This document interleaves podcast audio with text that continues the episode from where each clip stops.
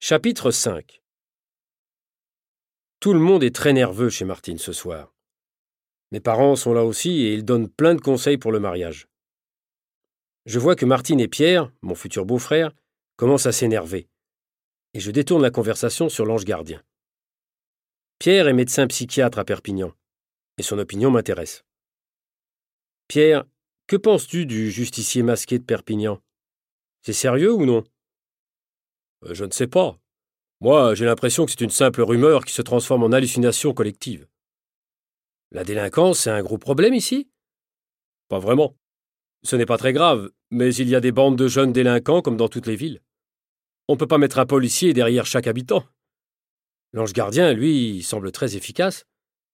Tu lis trop de bandes dessinées. C'est parce que tu travailles en Belgique?